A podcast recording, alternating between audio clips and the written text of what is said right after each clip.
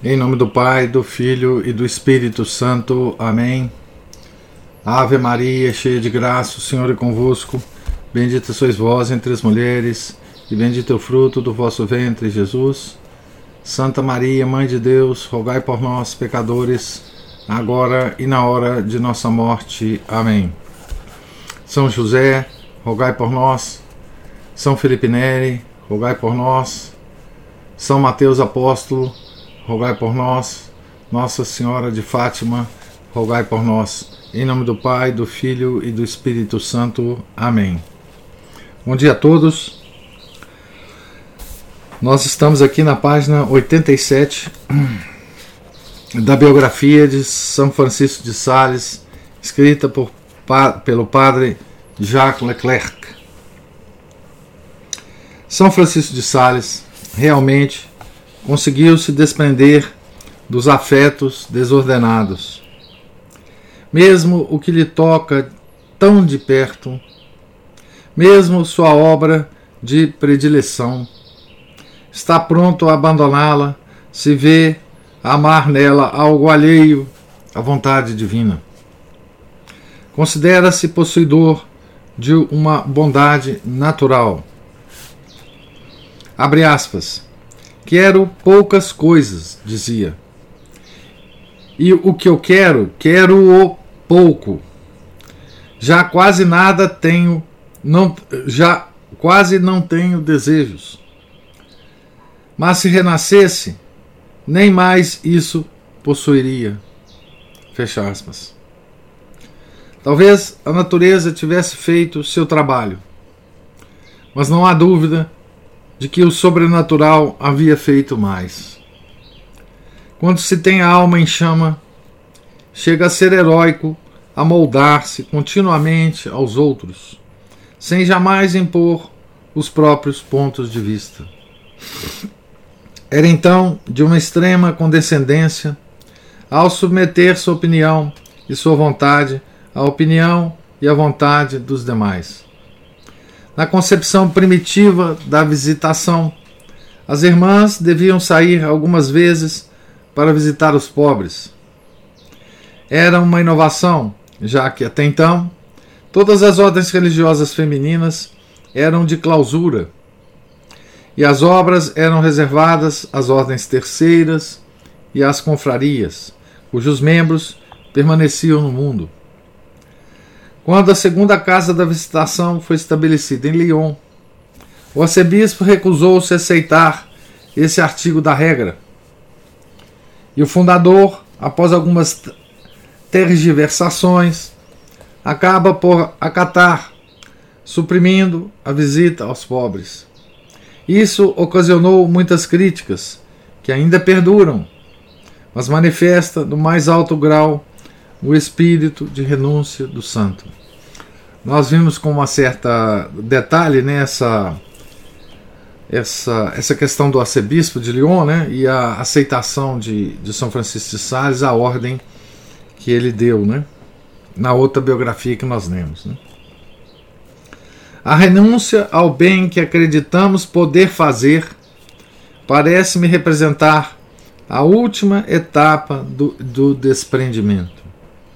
Consiste em fazer constantemente o bem que nos é pedido, aquele que os outros desejam, e não o que nós desejamos. Deparamos-nos aqui com uma das principais causas da atração que São Francisco de Sales exerce. O entusiasmo das senhoras pelo homem de Genebra e seu acolhimento sempre amável chocam certos espíritos. Alguém asperamente o reprovou. Abre aspas. Não entendo por que tanto alvoroço ao seu redor, pois não vejo que lhes diga grandes coi coisas. Fecha aspas. Ao que ele alegremente replicou, abre aspas, acho pouco deixar-lhes dizer quanto queiram. Acha pouco deixar-lhes dizer quanto queiram. É possível que seja por isso que se apressam em acudir a mim. Fecha aspas. Com efeito, já ouvimos, era de poucas palavras e exteriormente reservado, mas possuidor de uma complacência sem limites. E isso porque procurava agradar aos demais e não a si mesmo. Buscava o bem que Deus desejava e não o bem que ele próprio almejava. Era capaz de fazer distinção habitualmente entre o bem conforme a vontade de Deus e o bem que provinha de sua própria vontade. distinção, aliás, que supõe um prodigioso domínio de si. Quase se pode dizer que havia feito morrer nele todo o desejo próprio que não fosse o de servir a Deus. Como Gerhard Groot argumentava a Jan van Rusbrock, que certas afirmações em seu livro beiravam o panteísmo, este lhe respondeu: aspas, impossível, porque tudo o que eu escrevi foi ditado pelo Espírito Santo, fecha aspas. Exemplo de ingenuidade de muitas almas, mesmo sendo bastante sobrenaturais Quantos místicos, em seus êxtases, veem sua obra como a mais importante sobre a face da terra? Jamais encontraremos em São Francisco de Sales uma atitude desse tipo. Não é, não é só, não só é humilde, convencido do seu nada diante de Deus, mas é também modesto, persuadido do pouco que vale diante dos homens. Não se crê infalível. Não imagina que o bem que deseja fazer seja superior ao que os outros fazem, nem que as ideias que lhe vêm à mente sejam necessariamente melhores que as que os outros concebem. E se estima os seus, se preza suas obras, se ama sua diocese, a ponto de se recusar categoricamente a deixá-la, não é por se considerar especial, mas unicamente porque constituem a família, as obras e a diocese onde a providência o colocou. O que ama nisso tudo é, certamente, a mão de Deus. Com efeito, o amor de Deus nele era puro, isento de qualquer mácula. Então, aqui nós é, terminamos né, o, o primeiro livro, o primeiro, a primeira parte desse, dessa obra do padre Jacques Leclerc, que é onde ele é, diz descrever o que procurar e o que não procurar em São Francisco de Sales. É uma belíssima, é um belíssimo texto, né? Como nós já tivemos ocasião de comentar, é uma, uma análise do santo extraordinária, difícil da gente encontrar em qualquer biografia de santo, né? É uma análise tão, tão bem feita do tempo do santo, né? Do estilo do santo é, da personalidade né, do santo e de todas as linhas filosóficas, metafísicas, religiosas que estavam em a, a atividade na época né, de São Francisco de Sales. Né? É um santo renascentista, né? com toda a, a, o espírito da Renascença, com toda o aroma renascentista, né? e mesmo assim um santo. Né? É, o que nos dá o exemplo de como ser santo em qualquer situação. Né? Renascença já é uma fase de declínio, né? já é o começo do grande declínio que hoje nós estamos vivendo. Né? É, 500 anos depois, com todas as suas características de declínio que hoje são muito, muito, muito mais visíveis. Né?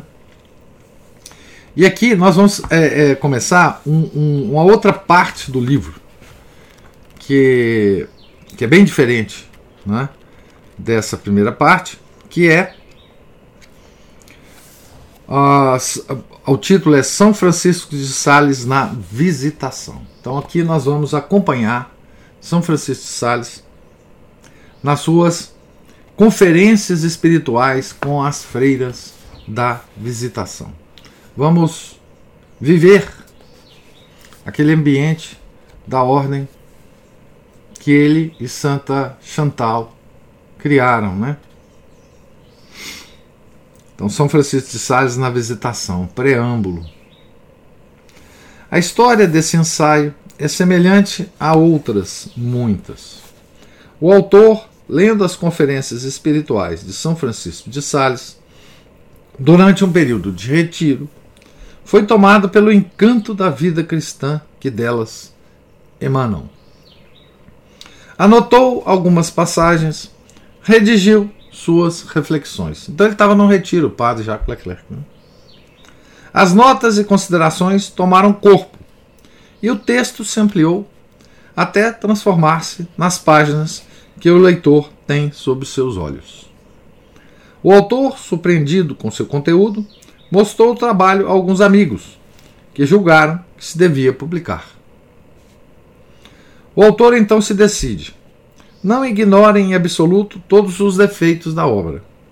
Diziam-lhe que algumas partes careciam de proporção, que a introdução não estava suficientemente ligada ao resto do trabalho e que faltava a conclusão. Viu que as críticas eram exatas e fez as correções oportunas, constatando, por fim, que, na tentativa de aperfeiçoar, havia retirado justamente o que de melhor havia no trabalho inicial: a espontaneidade do natural. O esforço intelectual não foi suficiente para aprimorar o que se concebera na oração, no retiro. Né? Pois bem, que o leitor ao menos saiba a que se ater. Esse não é um tratado de perfeição cristã ou ainda um livro de história então, colocados por, estão colocados por escrito seis meses de vida espiritual, em contato íntimo com o grande doutor que é Francisco de Sales. É precisamente o que tranquiliza o autor na ocasião em que oferece essas páginas ao público com seu nome. É que, por quase todo o tempo, deixa falar o próprio santo. Do mesmo modo que uma estaca quando colocada para dar suporte a uma planta, desaparece sob a exuberância da folhagem e das flores, assim também o autor tem consciência de, de não ter sido mais do que varetas para suster, guarnecer e dar relevo à doçura das conferências espirituais. Bruxelas, 17 de, 27 de junho de 1919. Então, esse essa parte do livro foi escrita então em 1919, 103 anos atrás. E a importância dessa parte da, é, desse livro é que, não tendo nós né, a, a publicação das conferências espirituais, né, elas estão em francês, eu não sei se tem em outra língua. nós vamos ter o, o, privilégio né, de lê-las, ler trechos dessas conferências através do olhar de Jacques Leclerc, porque são trechos que ele selecionou é, junto aos comentários que o, o autor faz. Né? Então nós vamos visitar né, nos colocar aos pés de São Francisco de Sales, como as freiras da visitação se colocavam aos pés do nosso santo doutor naquele século século 17, né, em que ele vivia e fazia as visitas quase que diárias às freiras e fazer essas conferências espirituais. Né? Então, São Francisco de Sales na visitação. É o item aqui que nós vamos ler.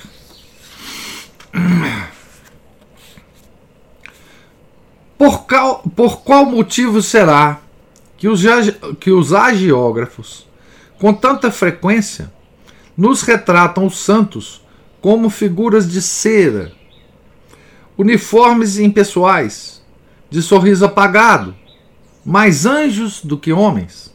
Anjos em nada parecida com os anjos reais, já que cada um desses possui uma personalidade bastante clara. Anjos cromados, tais como são materializados na imaginação popular. Por que será? O santo torna-se assim um homem que não é mais um homem, que não sente mais nada que os homens sente, sentem, que vive perdido, não se sabe onde, talvez nas nuvens ou em um mundo inacessível aos outros. Tais agiógrafos possuem o desejo louvável de edificar o leitor. Relatam muitas coisas magníficas, mas exaltando seus heróis a esse ponto, quase nada motivam a imitá-los.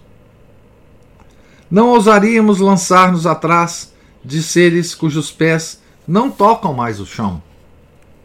Quando nós próprios os temos bem fixados no solo? Quanto a mim, preferiria ser menos edificado e mais encorajado pela vida dos santos. Né? Poderia-se dizer, nos tempos apostólicos, poderia-se dizer que, nos tempos apostólicos, a igreja era feita de santos. E atualmente mal se encontram almas que sejam, ao menos, verdadeiramente virtuosas. Como pretender, então, recuperar essa aspiração dos primeiros séculos. Certamente admiramos aqueles santos. Tanto mais quanto mais longe estão. Mas imitá-los. Eram pessoas que se faziam santas de um só golpe, logo no dia de sua conversão. Hoje nós estamos é, festejando um, um santo desse tipo, né? São Mateus, o apóstolo e evangelista, né? que, que simplesmente estava lá num, num, num porto, sentado numa cadeirinha, não é? Ele era cobrador de impostos, um cara de bens materiais é, razoáveis. Nosso Senhor chegou lá e falou: segue-me. E ele simplesmente largou tudo e o seguiu, né? Sem pensar em mais nada né? logo no dia da sua conversão. Né? Eram pessoas que se faziam santas de um só golpe, logo no dia de sua conversão. Foi assim com o São Mateus. Né? Vejamos agora, ao longo da história, essa decadência que não tem fim. Chega a ser motivo de desânimo. Vejamos o início das ordens religiosas. Que fervor, os primeiros que acompanharam São Francisco de Assis ou Santa Teresa, as primeiras madres da visitação, é de se perguntar por que não são todas beatificadas? E depois, vejamos nossas religiosas de hoje. Não há nada a lhes reprovar, mas ainda assim têm os dois pés firmes no chão. É, hoje é em 1919. Hoje há tudo a se reprovar, né? nas nossas religiosas de hoje, né? Mas enfim. Arriscando-nos alguma vez na região pouco explorada das fontes históricas, somos tomados por grande surpresa. Mas ao abrirmos as epístolas de São Paulo, a miragem desaparece. Quanta grosseria de alguns coríntios, quando, reunindo-se para o banquete eucarístico, levavam consigo excelente jantar, fartando-se na presença de outros que passavam fome. E os pobres cristãos da, da Epístola de São Tiago, aos quais se refere como homicidas, invejosos, adúlteros. Naquele tempo diziam-se as coisas com mais presteza e crueza do que hoje. e que pareciam merecer essa censura carregada de indignação pela avidez com que desejavam a conversão dos ricos israelitas para colocar a mão em sua fortuna, já que os neófitos tinham o costume de entregar seus bens à comunidade, que os distribuía entre seus membros. Não eram todos santos. Isso é patente. Ao menos nesse aspecto, aquele tempo se assemelha ao nosso. Ainda assim, dentre eles emerge, emergem algumas figuras potentes. São Paulo, por exemplo, nele tudo é santidade, irradia e transborda Cristo.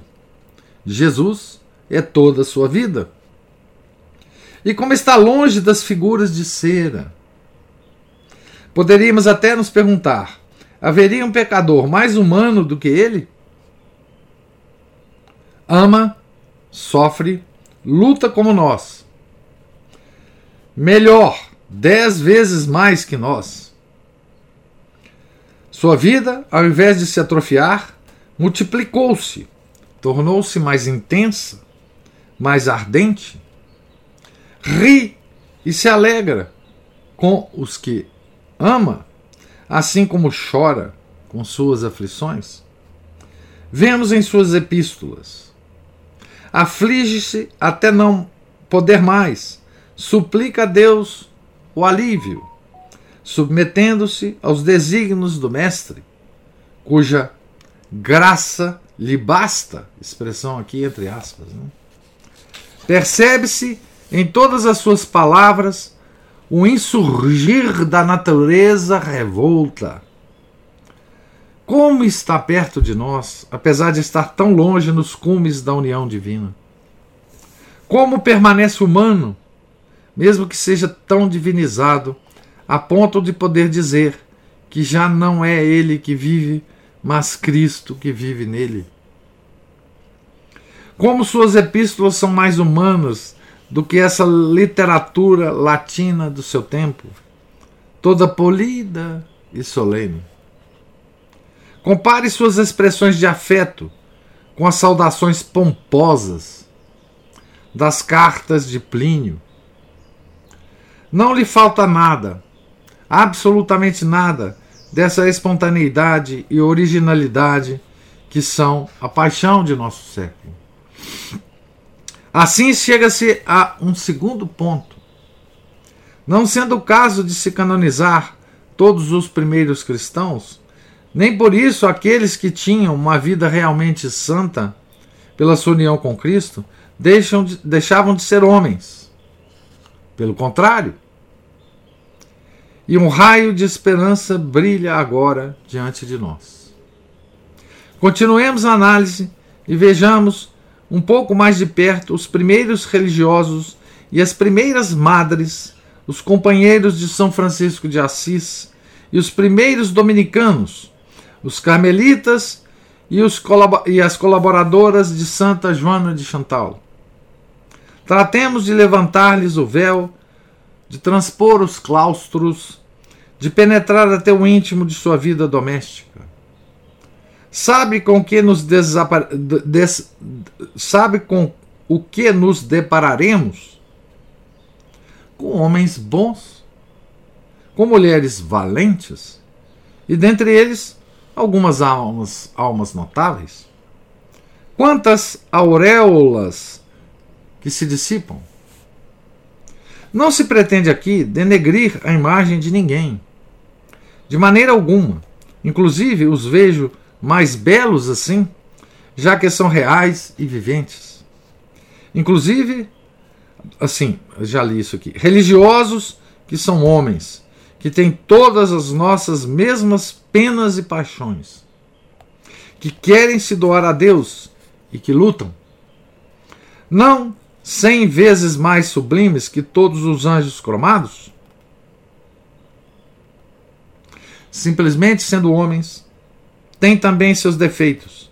Nem todos chegam a esse heroísmo que a igreja canoniza.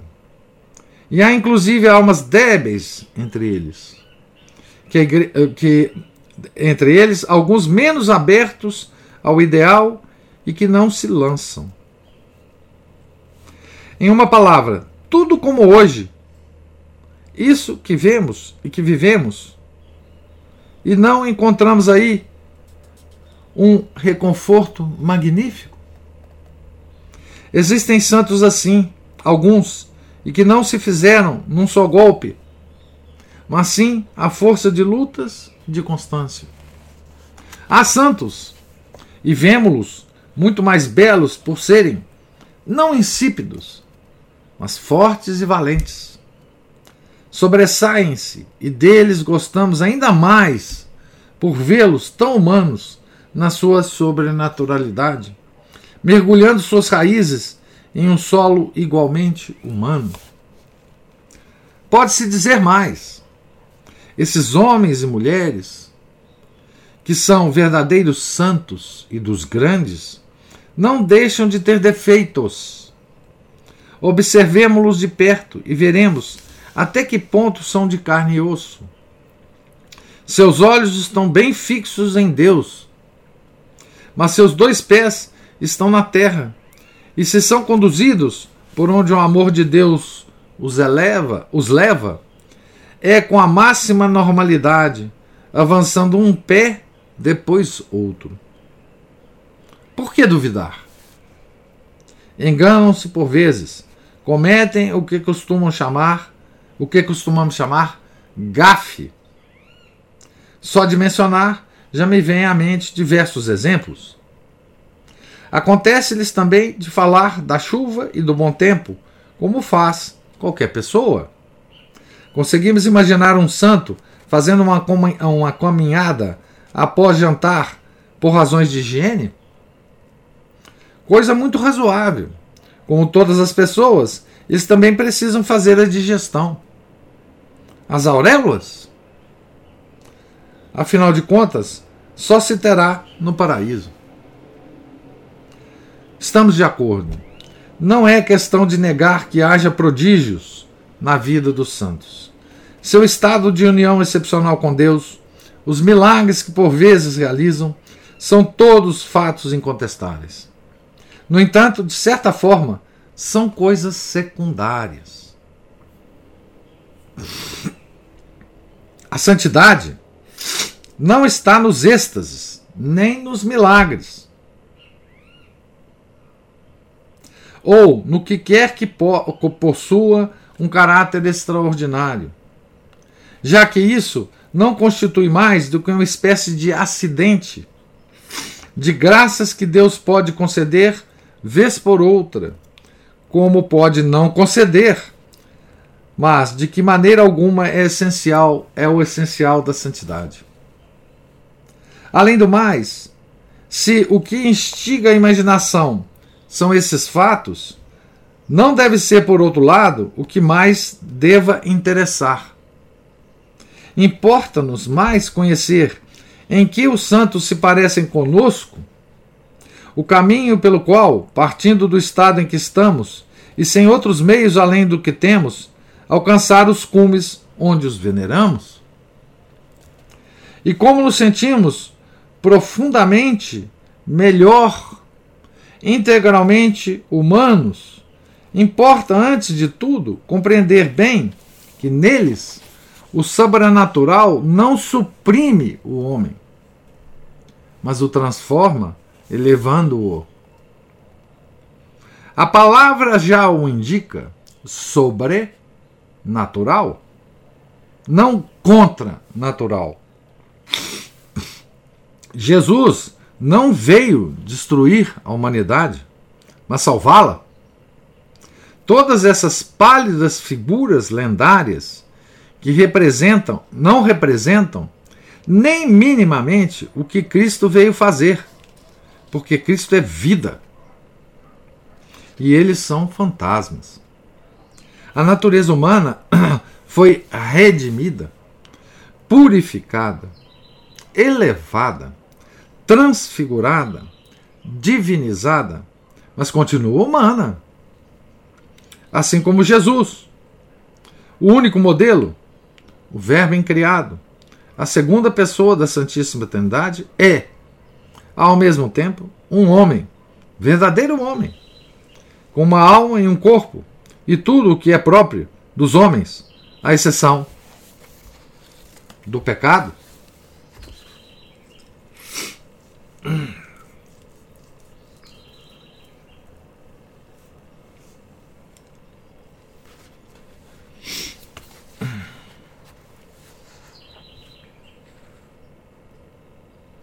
Os santos são seus amigos mais íntimos. Ser santo não é nada além do que se assemelhar a ele.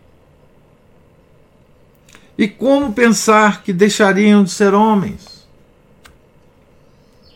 Não posso esquecer a felicidade que sentir ao ler um dia que São João Crisóstomo era tão nervoso que ficava andando de um lado para o outro enquanto trabalhava. Sei bem que esse sentimento não tem nada de lógico, que no mínimo raciocínio demonstraria imediatamente sua inutilidade. No entanto, estou seguro de ser compreendido. O sentimento que ele teve né, ao ler, a felicidade que ele teve ao ler São João Crisóstomo, né, que ah, uma característica de São João Crisóstomo. Né? Da mesma forma, encho-me de alegria ao saber que Santo Tomás, o grande Santo Tomás, tinha medo de tempestade, como um garotinho. E não gostamos mais de São Luís, o bom rei, ao saber que após o jantar ele recusava as discussões sérias, pedindo a cada um que se divertisse contando alguma anedota alegre ou piada? E São Carlos Borromeu não é encantador saber que dormia no sermão que ele assistia? Né?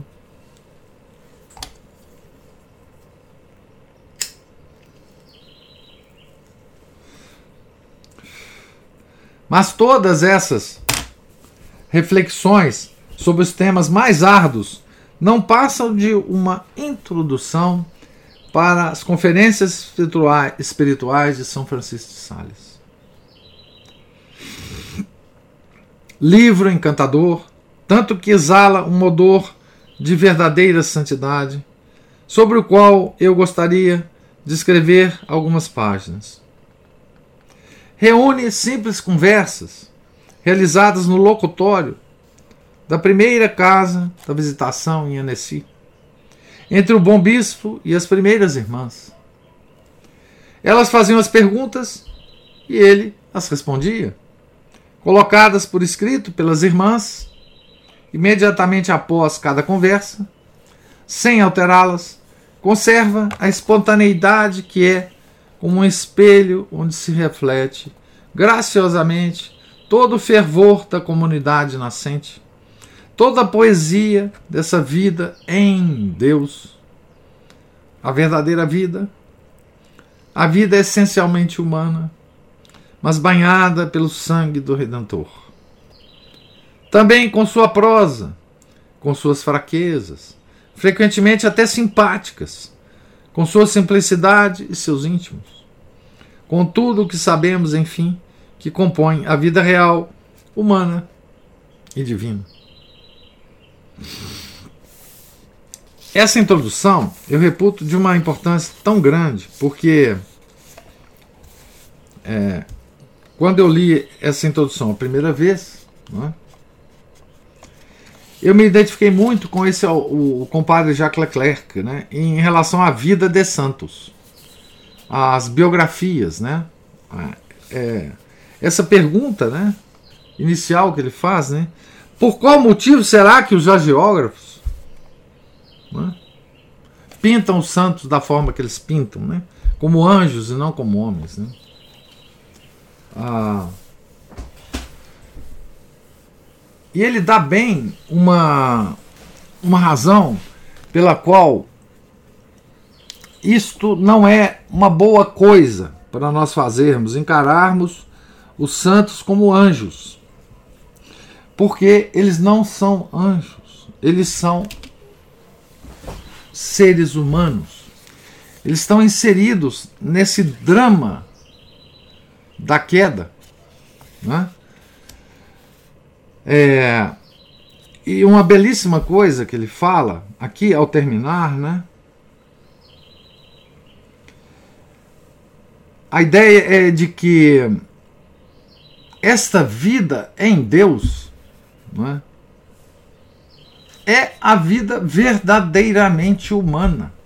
Ou seja, quem não a tem é menos humano do que quem a tem. É? Por causa daquele problema né, que nós já sempre discutimos aqui, nós não fomos criados para estarmos aqui. Nós estamos aqui por causa da queda. Né? Mas nós estamos banhados pelo sangue do Redentor, e isso constitui a nossa vida, a vida essencialmente humana. Ou seja, só quando nós vivemos banhados pelo sangue do Redentor é que nós conseguimos ter uma vida integralmente humana, com todas as, com todas as características dessa vida humana. Então nós não podemos tirar isto dos santos. Porque se nós tirarmos isso dos santos, eles se tornam menos humanos. E aí nós não, estamos, nós não estamos lendo vidas de seres humanos, ou pelo menos integralmente humanos.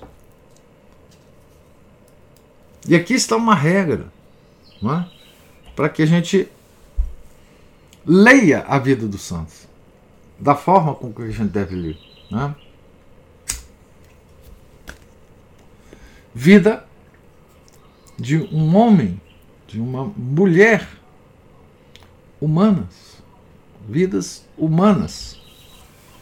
E é só na grandeza da vida humana, meticulosamente humana, detalhadamente humana, com todos os seus detalhes, todas as suas perspectivas, mas banhada, banhadas pelo sangue do Redentor, é que nós leremos uma vida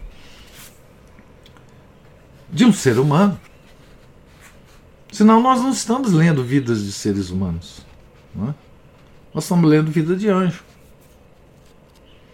E por que não interessa-nos lermos vidas de anjos? Porque nós não somos anjos. Nós nunca seremos anjos. Não é? E isso não nos não nos favorece, não nos enobrece, não nos não nos adiciona nada ler vida de anjos, não é? Tá certo? Então, esse aspecto da vida dos santos que o nosso autor aqui é, enfatiza é o que a gente sente muitas vezes em ler é, a, certas biografias, né? certas biografias que não que não são realistas ao ponto de nos apresentar o santo como ele era na vida humana dele. E tem uma frase aqui muito interessante. Deixa eu ver se eu vou recuperá-la aqui. É, que ele fala o seguinte, que ele prefere ser. Não vou achar. Dizer, ele prefere ler uma vida de santo é, que chama atenção para os aspectos humanos, porque assim ele sente que ele talvez possa imitar esse santo. Porque anjo a gente não consegue imitar. Não é? Anjo a gente não consegue imitar. Não é? Então veja o que chama atenção para ele na vida dos santos. Né? O que chama atenção para ele, é, da forma mais natural, é que São Tomás tinha medo de tempestade. Não é? é que São João Crisóstomo era tão nervoso que ele não sentava quando ele trabalhava. Ele ficava em pé, andando. Né? E olha que coisa sensacional, né? Porque se você vê São João Crisóstomo, com um olhar angélico, você vai ver assim o aquele aquele furor de retórica, né? Aquela aquela coisa maravilhosa que fazendo homilias, né? Maravilhosas, elevadas, etc. Né? Você perde o aspecto humano de São João Crisóstomo, né? São Carlos Borromeu dormindo nos sermões que ele assistia. Que coisa que chama atenção para ele, né?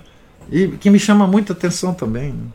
Quer dizer, essa coisa de nós desmistificarmos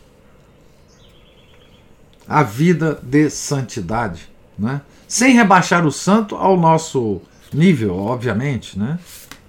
É, mas sabendo, não é?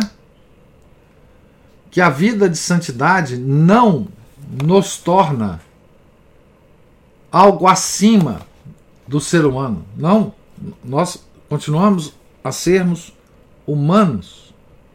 Mas, como ele diz aqui, nós temos uma. Nós vivemos uma vida de poesia em Deus. Não é? Ele diz aqui, né? Sobre as conferências espirituais, né? Colocadas por escrito pelas mãos, pelas irmãs, imediatamente após cada conversa, sem alterá-las, conversas com conversa conserva a espontaneidade, que é como um espelho onde se reflete graciosamente todo o fervor da comunidade nascente, toda a poesia dessa vida em Deus, a verdadeira vida.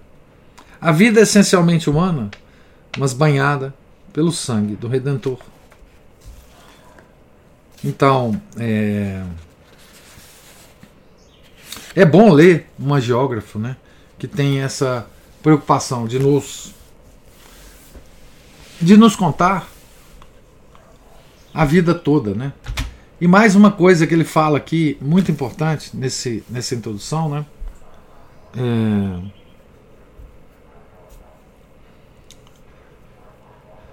é que não é, a, essa,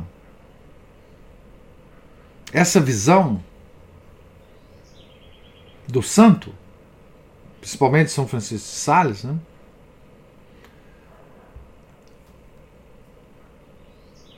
mais uma vez, ela é uma vida contada da forma correta, uma vida que nos estimula a imitá-lo. Aí está toda a importância da vida, da leitura da vida do santo. As ordens que. Os, os vários santos que nos estimulam a ler a vida dos santos as várias ordens que colocam nas regras da própria ordem a exigência da leitura da vida dos santos. Né? Tudo isso se faz para que a gente consiga, lendo a vida dos santos, termos exemplos a imitar. A imitar. Né? Em cada vida de santo, nós tiramos um detalhe, um comportamento, um pensamento, uma, uma alusão, alguma coisa que nos fica e que nos faz imitar. É? E que nos faz imitar a vida, a, a, a, esse detalhe da vida do santo. E ele diz ainda: os milagres, as coisas sobrenaturais, são acidentes. Tá certo? Nós nem devemos uh, valorizar demais isso, porque isso é uma característica da vida de santidade.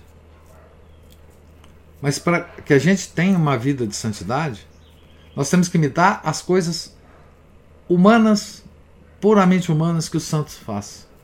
Sem inclusive esperar esses acidentes da vida sobrenatural, porque eles não são marca de santidade. Eles não são marca de santidade. Eles são acidentes da vida sobrenatural. Não é? Tá certo? Então, eu vou parar aqui na, na página 97, no item 1, 1 aqui do, do, desse segundo livro, né? É, e a gente vai começar então a ver trechos ah, dessas conferências espirituais que são sensacionais. Né? O primeiro item aqui é o bom pai e suas queridas filhas.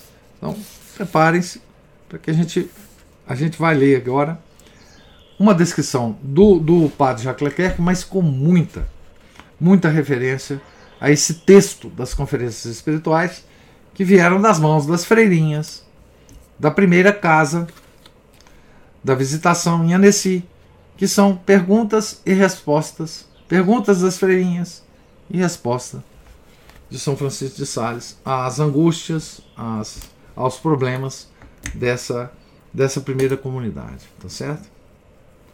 Agora eu gostaria de ouvi-los se houver alguma observação, alguma algum comentário.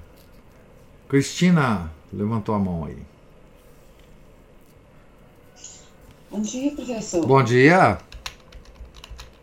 É, fechando aí a, a, a, primeira parte, né, o que encontrar, o que não encontrar, eu, eu tinha feito uma busca aqui em casa sobre o que eu tinha de São Francisco de Sales, mas eu, eu acabei encontrando duas coisas. Uma é uma bibliografia sobre a obra dele, feita por Dom B. Mackay, OSB 1892. É um levantamento das obras completas. Uhum. E eu, na verdade, eu tive acesso só à, à introdução.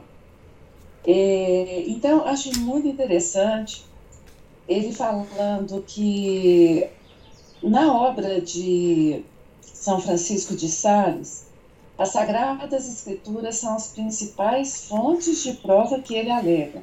Então, uma Sagradas Escrituras. E dois, é, não há vestígios diretos dos estudos de direito canônico, que ele estudou, ele formou em direito, né? É. E ele estudou direito canônico, se não me engano, até em Pádua. É. Então, é, não há vestígios diretos dos estudos de direito canônico nas obras de São Francisco de Sales.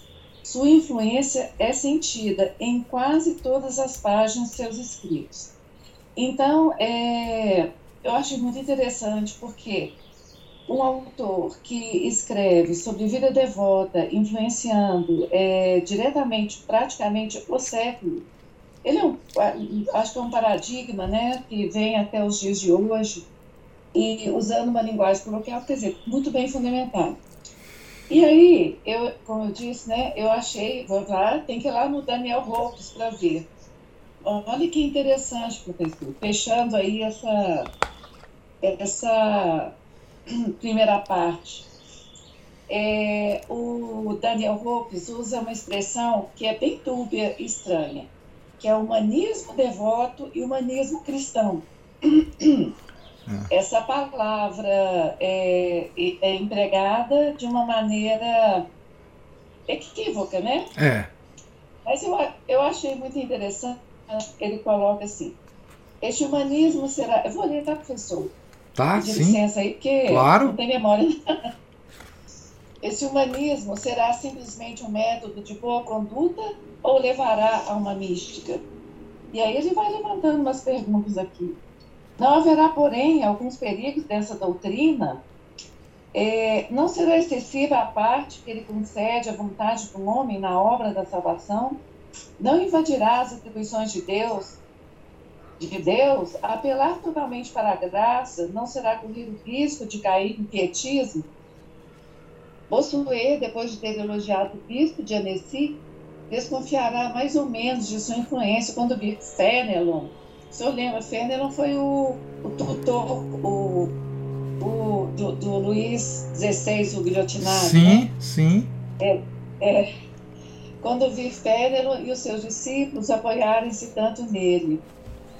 E, aí no final ele acaba concluindo, não vou entrar muito não, mas aqui. É, ele sabe muito bem que a carga representa levantar uma alma pecadora para não cair na rotina, na facilidade, no quietismo. Sabe muito bem, está falando de São Francisco de Sales, sabe muito bem como lhe ensinou o mestre Lourenço Scupoli, que é outro, outro lutador aí também contra as heresias, que a experiência cristã é um combate. Então, é, são esses comentários, professor. Eu achei, assim, no lado é, dizendo claramente que ele tem um fundamento ortodoxo no que ele no coloquialismo da espiritualidade dele e o senhor não gosta muito do, do, do Daniel Holmes, aqui tem uma boa justificativa, né? leva a coisa por um lado, é, digamos, esse limite né, da, da questão do é, é, é, é, o mesmo limite que eu vejo na questão da mística, que, que é. Você passa por lá de lá, ele analisa a, a obra do. Ele, nossa, ele faz elogios demais aqui. Mas parece que ele põe ela num limite, né? Que é esse limite secularizado, humanista, e sem acesso à psicologia nata de São Francisco, mas o psicologismo da agora, desse século maluco que a gente vive. Eu não sei se eu estou certa nisso, professor, é isso. Não só você está, como o Daniel Hope está. Certo, nisso. É, é. Ele está. Pelo seguinte, é, nós vimos o, o, próprio padre Jacques Leclerc situar São Francisco de Sales nesse humanismo renascentista. Nós vimos isso. É, é, todos os santos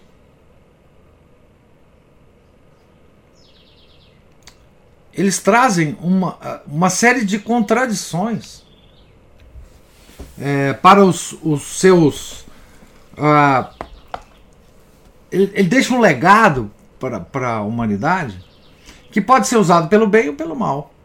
Para o bem ou para o mal. Não é? Porque todo santo anda numa corda bamba.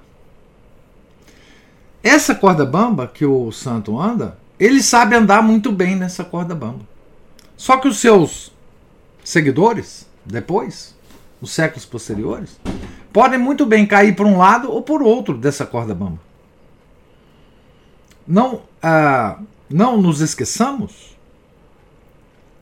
de que tudo que Lutero fez de mal para o mundo, para a igreja, ele se baseou em são Paulo e Santo Agostinho. Até hoje os protestantes se baseiam nisso. Não é? Então, Santo Agostinho andou numa corda bamba. Ah, da influência que ele recebeu do platonismo, do maniqueísmo. E ele conseguiu ser santo nesta corda bamba. A mesma coisa São Francisco de Sales. O nosso autor ele não deixa nenhuma dúvida sobre isso, Jacques Leclerc. São Francisco é um santo renascentista. Ele respirava o ar renascentista. E a obra dele reflete esse renascentismo. Só que nesta corda bamba do renascentismo, do humanismo renascentista, ele tirou o máximo, conforme, totalmente conforme a doutrina cristã, para o século em que ele vivia. Só que depois, os séculos posteriores, pegaram a obra dele e fizeram dela o que eles quiseram. Não é difícil basearmos-nos em São Francisco de Sales para perverter a doutrina cristã. Não é. Não é difícil. A mesma coisa foi feita com Santa Teresa de Ávila, a grande mística. Tá certo? Porque a mística traz muitas contradições. Né?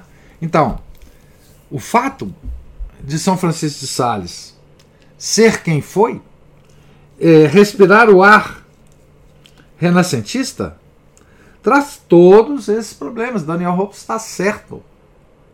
Todos esses problemas. Essas perguntas que ele faz são muito razoáveis. São muito razoáveis. O que nós não temos hoje, infelizmente, não, não, não, não temos hoje, não tivemos, a partir do momento em que as pessoas começaram a usar São Francisco de Sales para muita coisa que ele, que ele não presta para ser usado, é que nós não tivemos defensores reais de São Francisco de Sales. Faz, não, não, não, não, não, ele não, não, peraí, ele não se presta a isso não. Por causa disso, disso e disso. Quer dizer, o padre Jacques Leclerc, por exemplo, teria condição de discutir com esse pessoal. Falar, não, peraí, ele viveu sim. Ele não percebeu muitas coisas que ia acontecer. Mas calma lá, a santidade dele é altíssima. Ele não falou isso que vocês estão pretendendo que ele falou, não. Na perspectiva dele, ele não falou. Então, esse é o problema dos grandes santos, né? É, a, os séculos posteriores deformam a doutrina deles. Porque pretende usar essa doutrina para justificar as coisas que eles querem justificar, que os, os contemporâneos em cada época querem justificar. Né?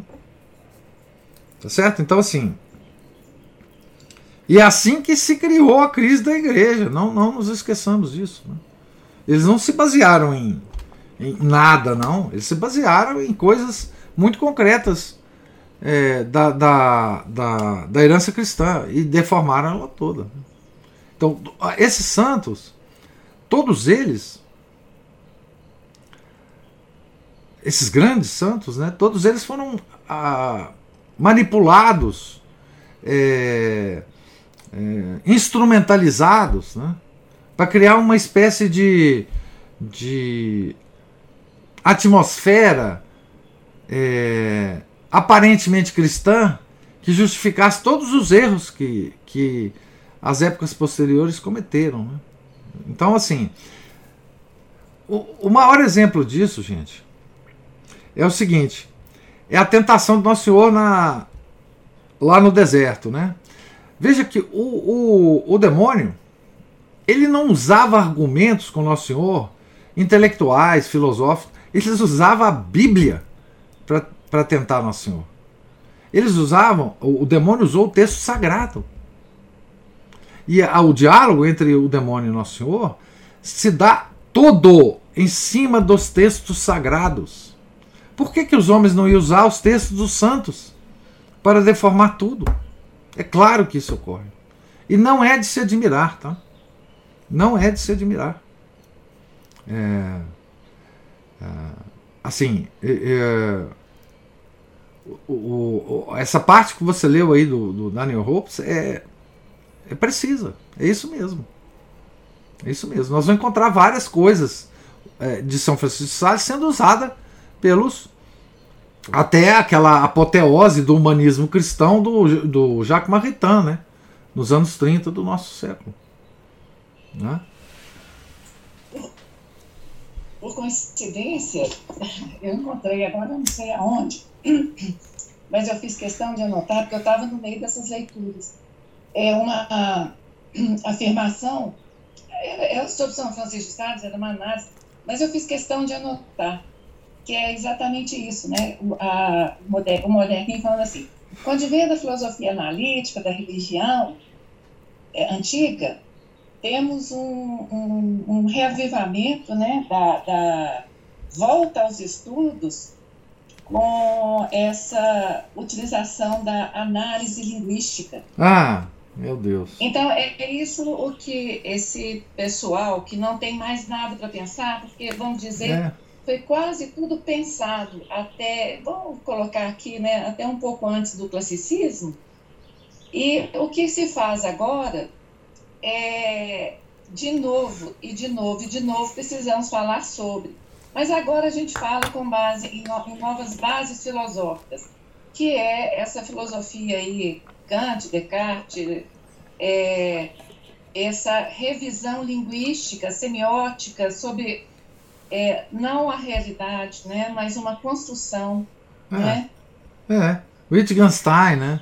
Aquela coisa da linguagem. É, aquela coisa é, da linguagem. Aí todo mundo pode pegar qualquer parte de, de, de, vida de santo da Bíblia, de tudo. É claro. E mudar. É, análise é. crítica. É, análise crítica. Exatamente. É, análise crítica. Análise crítica destrói tudo. Ela é dissolvente.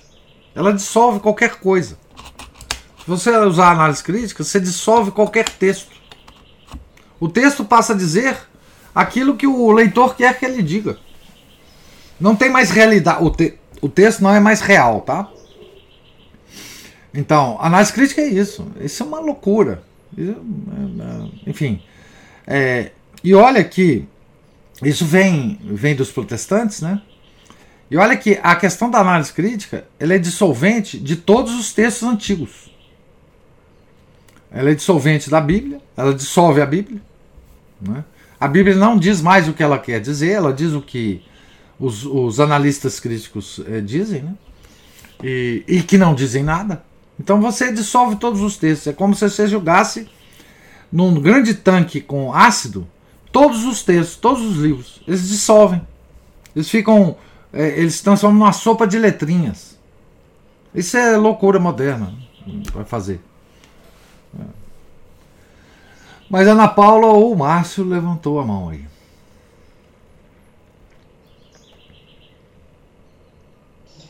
Fui eu. É só para comentar é, que maravilha e que graça deve ser ter uma, uma pessoa ter uma inteligência como a desse autor, né? Capaz é. de fazer uma análise como esta, de uma maneira tão clara né? e com, com tal honestidade, né? E tão suave, né, Ana Paula?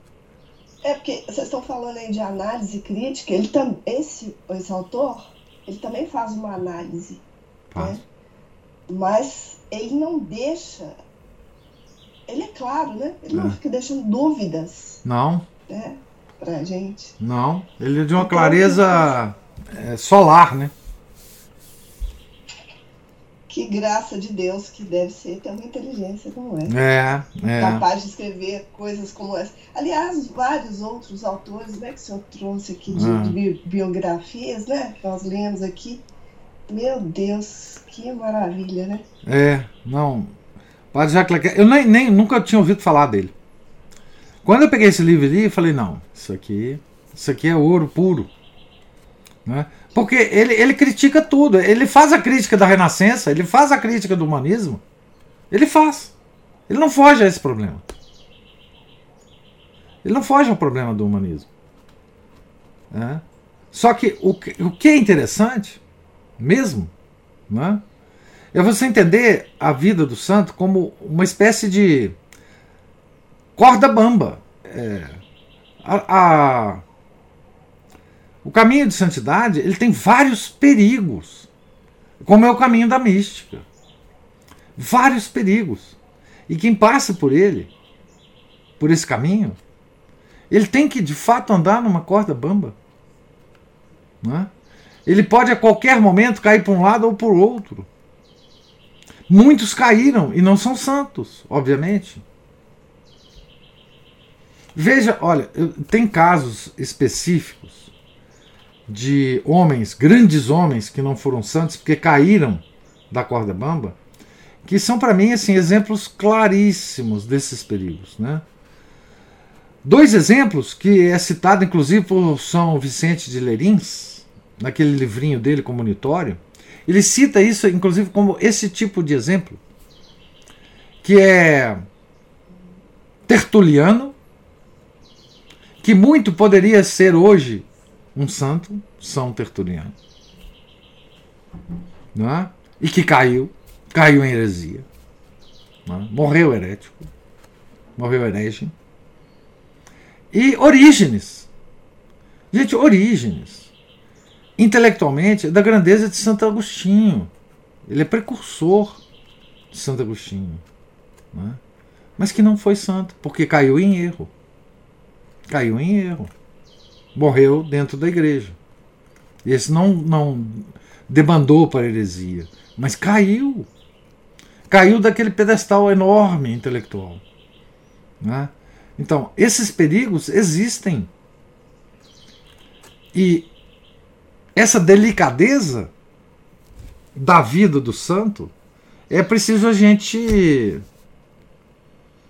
a gente perceber né, que a vida de santidade ela quanto mais alta a, a, a, o nosso caminho de santidade mais perigos nós corremos porque os inimigos de Deus estão à espreita de quem começa a trilhar o caminho de santidade para descarrilhar o trem da santidade. Então, é, é, às vezes a gente se surpreende com esse aspecto da vida do santo. É? Por exemplo, é, muitos hereges, é? é? Antes tiveram uma vida de santidade, ou pelo menos tentaram ter uma vida de santidade, é? é e depois, enfim, caíram, não é? até muitos modernistas, assim, de quatro costados, começaram com uma vida de santidade. Não é? Por exemplo, o Felicité de Lamennais, o padre, o precursor do, dos modernistas, parece que no início teve uma vida piedosa, intensa. Uma vida piedosa intensa. Nós temos uma figura aqui em Belo Horizonte, inclusive, que a Cristina conhece bem, aquele frade lá, aquele monge lá do, da Igreja Nacional do Carmo. Ah, acabei de pensar nele, professor. Então, dizem que ele tinha uma vida de santidade enorme. O pa... Como é que é o, nome dele lá? Laurens Van Balen. O Van Balen. O Van Balen.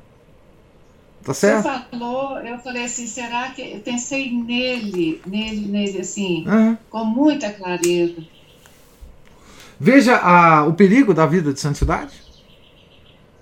Dizem que ele era um, um, um cara exemplar, de alta piedade.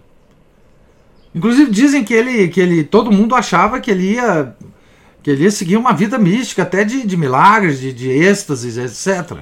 É o que dizem dele. Não sei se eu sei a mesma informação que você tem, Cristina.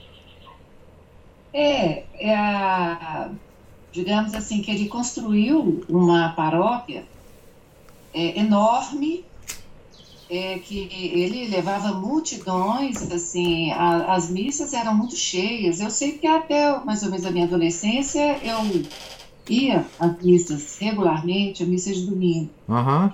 E a coisa degringolou ao, a, a, porque junto com essa vida de santidade tinha uma inteligência brilhante, Isso. uma uma capacidade muito grande nas homilias, mas ele deu, desencaminhou mesmo. É. Dizem que no descarrilhou. Vida, descarrilhou, né? É. é. No final da vida, né, dizem que ele voltou um pouco atrás e teve uma vida mais piedosa, mas ele já estava totalmente senil. Totalmente senil. Mas é isso mesmo. O senhor falando aí, eu falei, gente, eu vi isso é, estarrecida, né? Porque é. quando eu voltei, eu não encontrei o que, que eu tinha achado que era. Então. É isso mesmo. É, é isso mesmo, né?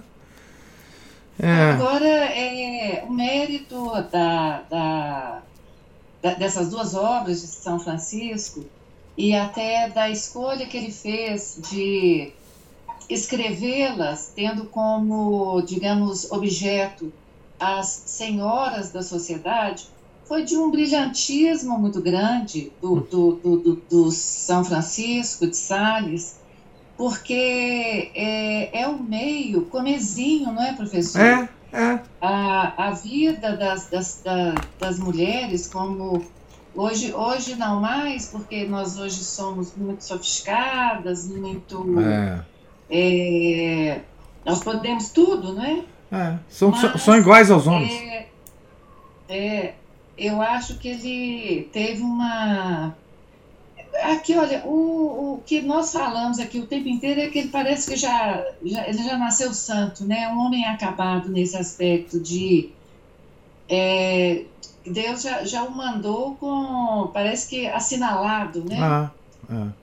Então, só um homem assim, com essa elevação, é, ele não escreveu nada para, digamos assim, nenhum tratado de mística difícil. Não. Não. Não. Né? E, e, mais uma vez, professor, eu volto àquela ideia que eu acho assim, a nossa vida nessa luta que a gente vive agora, ela tem que ser simples. É. Ela não pode ser uma coisa muito. É, a gente não deve almejar voos muito altos, não, porque não. o nosso entorno está muito, muito escorregadio, muito perigoso. Perigoso demais. É. Tá? Nós corremos todos os riscos né, de escorregar. É, tem uma expressão nesse livro que eu gosto muito, que é santidade insignificante. Simplesmente assim. Santidade vulgar, insignificante, simples, uh, sem, sem nada, sim, pura santidade, sem sofisticação, eu diria, usando a palavra que eu gosto. É, é simples assim, São Francisco. Por isso que eu acho que ele é um santo. Opa! Vem cá. Ah, a Juliana. A, a, Juliana tá aqui justamente porque eu, pense, eu falei que eu ia colocar a minha neta ali perto do Santo Antônio. Isso aí é para o povo curtir o vovô com a netinha. Parabéns, papai. Agora, veja bem quem invade o nosso. a Júlia. Amém. Quem inva... obrigado. Você veja quem invade ah. o nosso. O nosso. Ah, não, não, não, não faz isso não, não, não. Todo mundo tá vendo. Todo mundo tá vendo. Vamos lá. Aí, isso aqui que é. Na verdade, o que é importante é isso aqui, né? Parabéns, tchau. Obrigado. A minha netinha acabou de nascer e invade aqui a nossa a nossa palestra. Olha os pezinhos dela aqui, meu Deus do céu. Tá solto aqui. Tá solto. Tá com olhinho. Bom dia, agora eu posso entrar e falar alguma coisa. Pode. Você tem. Você tem o direito. Ó, oh, tá acordando. Ela vai. Ela vai acompanhar as leituras matinais agora. Vai. Ela vai. Né? Ô, gente, vocês. Muito maravilhoso. Eu fiquei aqui olhando só caladinha, porque eu não, não dava pra eu, pra eu participar muita coisa, não. Agora dá, né? Vocês, mas os comentários são brilhantes. É. Tá com o olho aberto aqui. Pronto, já invadiu. Já, já invadiu. Já invadiu. Muito obrigado, meu caro. Agora ela vai passear. É sua cara. Ah, ah, isso aí não. Isso aqui. É, o, o que pa... você achou desse comentário, Thiago? Mentiroso. Isso é puxa-saco. Isso é puxa-saco. Isso, isso é puxa-saco. Obrigado. abençoe, linda demais. Amém. Obrigado, gente. Que alegria pra gente. Mais um Anguetinho. da família Anguete, aí. É. Lindo. É, é, ela, ela nasceu no dia de São José de Cupertino, né? E eu, eu pensei que ela teria o, aquele poder dele de voar. Então, aí eu te, não tem, ela não sobe escada, eu tenho que sempre descer lá embaixo para para vê-la. É muito trabalho. Mas é, é um verdadeiro milagre de Deus, né? Não, é, não, esse negócio, não, esse negócio é é, é inconcebível, né? É, um dia tá na barriga da mãe, o outro dia tá tá aí chorando e mamando e não, e deve ser uma coisa emocionante demais. Você vê o filho do seu filho. É. A, a, a ficha ainda não caiu muito aqui não, sabe? Mas é, é um negócio diferente mesmo. É, é, a, na, na, verdade, a, a, a, vida, né? Essa, essa forma que Deus escolheu da gente nascer já é em si um milagre, né? Assim, a gente não, não entende muito bem, né?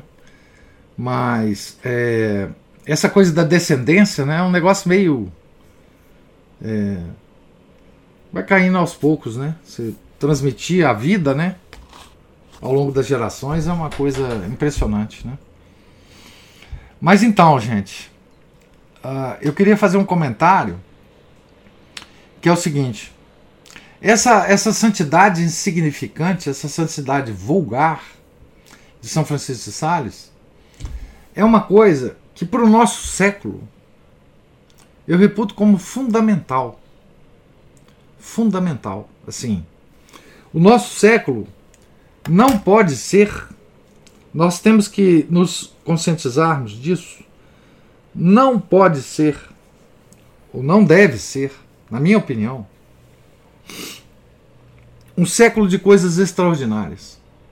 Porque coisas extraordinárias que estão acontecendo hoje são todas do lado do demo, do lado do demônio. Nós temos que ensinar a humanidade que o cristianismo ele é simples. Ele é essencialmente humano. Ele não é revolucionário. Nós não podemos resolver, nós católicos, não podemos resolver as coisas do modo revolucionário, do modo explosivo, do modo extraordinário. Nós temos que ensinar o nosso século. Nós católicos temos que ensinar o nosso século que a via de santificação é uma via simples. Por isso que eu acho que assim, São Francisco de Sales e Santa Teresinha de de Jesus Sagrada Face são os santos de hoje. É a pequena via. É a pequena via. Nós temos que ensinar isso para a civilização e nós temos que ensinar isso para a própria igreja. Eu diria até para o próprio nosso meio dito tradicional. Tá certo?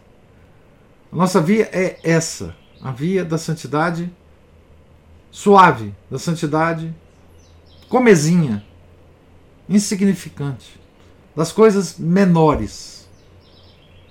A santidade menor.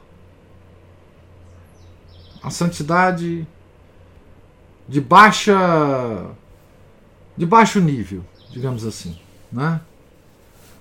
É só assim que nós vamos sair de qualquer crise. Né? Ah, como se luta contra a nova ordem mundial? Como se luta contra o Klaus Schwab e o Fórum Econômico Mundial? Assim.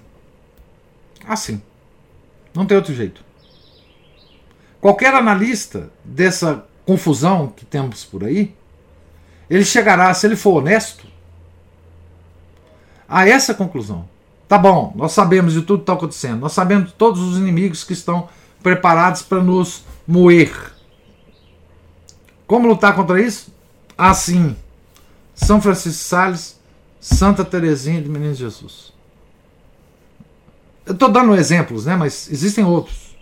Mas esses são os ícones do que eu quero dizer. A pequena via, o, cotidiano. Nós não podemos querer ser revolucionários. Nós não podemos querer lutar com as armas dos revolucionários. Não podemos nos envolver na luta revolucionária.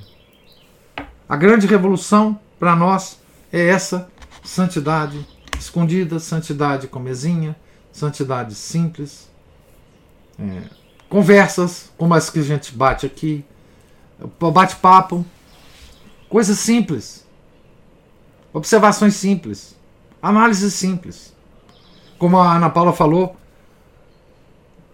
dessa dessa clareza e dessa simplicidade que Padre Jacques Leclerc coloca na obra dele. Não vamos procurar a palavra sofisticada, proparoxítonas. Né? Vamos fugir da sofisticação. Porque nós, é, a Cristina comenta muito sobre isso também, né? Ela gosta muito de, de, dessa, dessa coisa da sofisticação, de comentar sobre isso. É, nós precisamos nos dessofisticar. Nós somos muito sofisticados para tudo. Por todas as análises, todas as coisas. Né?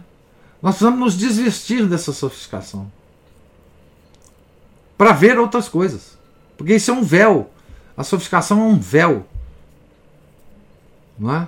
é na nossa, no, nosso, no nosso olhar, que não nos deixa ver as coisas. Não é? Veja os impulsos que a gente tem é, revolucionários para resolver tudo na vida. A situação política, a eleição, a não sei o quê, e parará, e tem um problema aqui, outro ali, etc. Vamos. Enfim, nossos métodos são todos sofisticados. Nós esquecemos tudo que é simples, né? Então, essa é talvez a grande. A grande. a Juliana disse que tem um plano aí. É, imagino. Mas, enfim, é isso. Alguém tem mais alguma algum comentário?